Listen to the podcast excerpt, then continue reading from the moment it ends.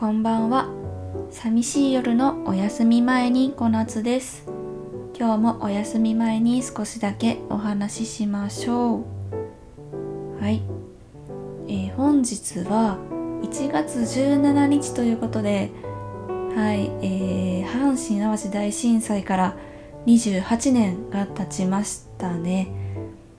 うん。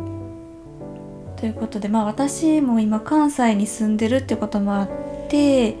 で、まあ、関西で生まれ育ったので、まあ、阪神・淡路大震災については、まあ、昔から結構勉強してきたりとか、まあ、そういうことがあったんですけど、まあ、今回は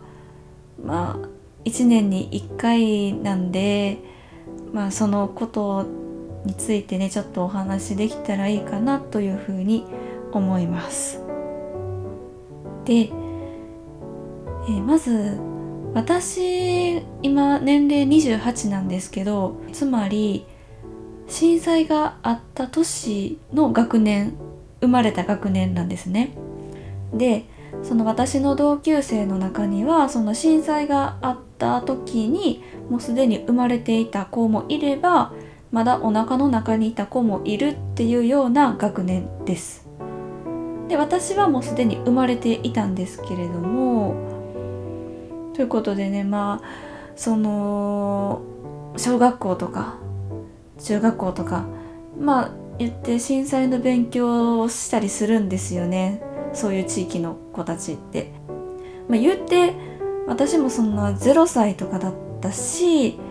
実際私がその震災があった時に住んでたのは全然あ全然じゃないんですけどちょっとその震源地から離れていたところだったのでまあ揺れ的には4震度4ぐらいだったそうなんですがまその後引っ越しとかがあって結構その震災で被害が大きかった地域で育ったのもあってそうやってその震災の学習をする時に、まあ、あなたたちは震災の学年だからみたいなことを言われたことが結構あったんじゃないかなっていうふうに記憶をしています。ということで、まあ、なんか実際にそうやって記憶ももちろんないしうん私自身そんなかなり被害が大きかったところで被災したわけじゃないんですけどまあ、その震災の年の学年っていうことで何かちょっとやっぱりうんあんまりなんか一言じゃないというか結構うん身近に感じてしまうっていうか何て表現するのが正しいのかちょっとわからないんですけどまあなんか見て見ぬふりできないことというか何ていうかそんな感じですね。でまあ実際に私の友達の中にも震災の次の日に生まれたなんて子もいたりしますだからうんこうやって今当たり前に生活できてるっていうのが本当にすごいことなんだなとは思いますね。奇跡的なことなんだろうなとは思います。やっぱりその時に0歳にして亡くなっちゃったりとかお腹の中でもこの世に出てこれないままそのまま亡くなっちゃった同級生とかももちろんいたと思うんですよ。だからこうやって今私たちが元気に過ごせているっていうのは本当に奇跡の偶然なんだろうなというふうには思います。で、えー、今日なんですけど、まあ、こうやって1.17の日には神戸市の方で、まあ、1.17の集いのようなねあのおそらくニュース番組とかでご覧になったことがある方も多いと思うんですけど竹筒にこうろうそくを灯して1.17っていう文字を書いてねそういう集いが毎年開催されてるんですよね。で神戸市の東遊園地というところで毎年それがされているんですけど、まあ、遊園地といっても全く遊園地ではないんですね。まあ、公園なんですけどで私今日たまたまあの何も予定がなかったっていうこともあってで朝からやっぱりそうやって震災のニュースとか見ててああそうか今日震災の日やなと思って行ってみようかな東遊園地ってふと思って。で行ってきました。で実際に、まあ、東遊園地まで行ってろうそくの方にも火を灯させていただいて手を合わせてきましたが、まあ、そこで感じたことはやっぱ28年経っても結構人はたくさん来てましたし各テレビ局とかもね来てましたねだからやっぱりこの阪神地域の方にとっては28年経ちましたけどやっぱり忘れちゃいけない忘れられない忘れることのできない出来事で今でもずっと心の中にね残っている出来事で多分これから一生残り続けていくことなんだろうなっていうふうには思います。うん、でそのろうそくの明かりもなんかね震災で犠牲になった人への弔いだけじゃなくってやっぱその地域でねボランティアとか復興に関わってくださった皆様への感謝の気持ちそういう思いも乗っているんじゃないかなってすごい感じましたね。もう神戸市は本当に震災の面影はほとんどもうないと思います。まああの街中にね5時46分の時計止まったままの時計があのまだ残ってたりとかねそういう、ま、記憶としては残ってるんですけどもう道路もちゃんと整備されてるしすごい綺麗な街になってますよね。で私は当時0歳だったからもちろんそんな復興に関わるようなこともねなかったから本当にこう28年の間に街をきれいに整備して街をまた作り上げてきてくださった皆様には本当に感謝したいなと思うしこうやって当たり前に不自由なく生活できていることが本当にありがたいことやなというふうに思ってます。で最初にも言ったように私は震災の年に生まれた学年なんでやっぱりその震災からの経過時間の経過が自分の成長とともにあるなっていうふうに感じていてって考えたら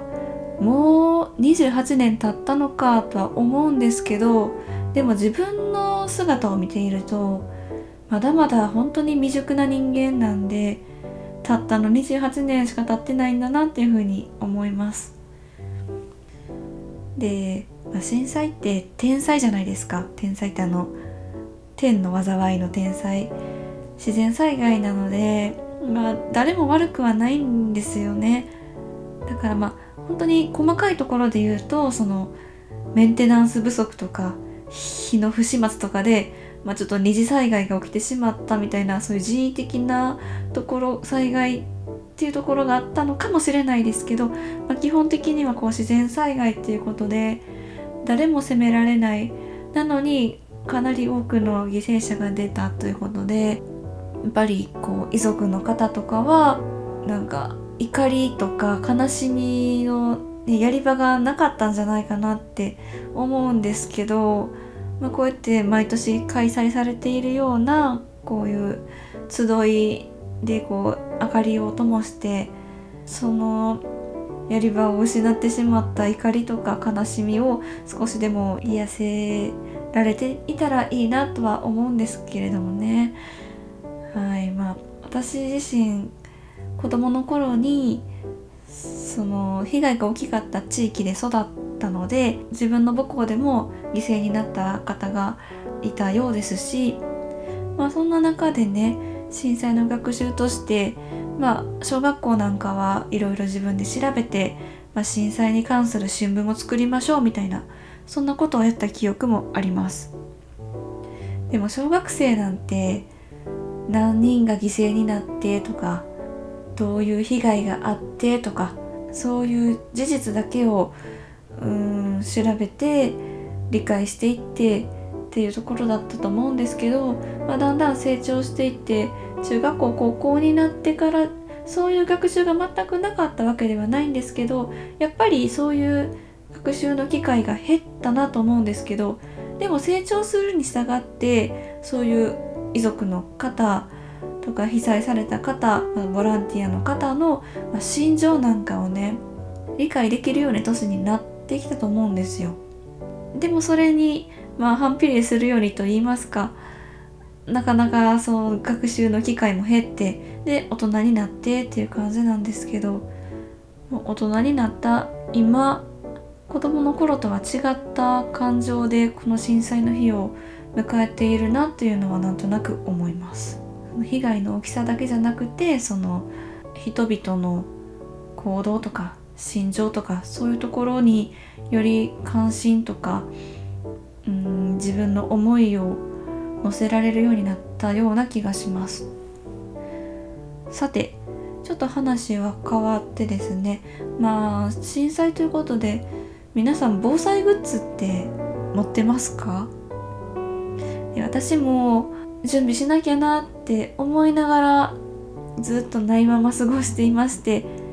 でまあこういう日だからこそそういう防災グッズとかもちゃんと用意しなきゃなと思ってその東遊園地行った後にいろいろお店回ろうかなって思ってたんですよね。なんですけどちょっと私自身神戸に行ったのが結構久々だったのであなんかこんなとこ変わってるとか あここ懐かしいみたいな感じで神戸の街をうろうろしていたらあっという間に帰る時間になってしまいましてまあ防災グッズはね神戸で探さなくても手に入るので、まあ、ちょっと近いうちにねいろいろ揃えていかなきゃいけないなっていうふうには感じました。本当にいつ誰の目にどこで何が起きるか分かんないので備えは本当にしとかなきゃいけないなっていうふうに思いましたね。一言ではありませんよね。はい。ということでちょっと長々と話してしまいましたが、まあ、こういう日だからこそこういう話を、まあ、年に1回だけでもしたらいいかなと思いまして今回はそろそろ、え終わりにします。寂しい夜のお休み前にではコメントやレターそれから Twitter の方で感想ツイートとお待ちしています。ハッシュタグは寂しいお休みです。それではまたおやすみなさい。良い夢を。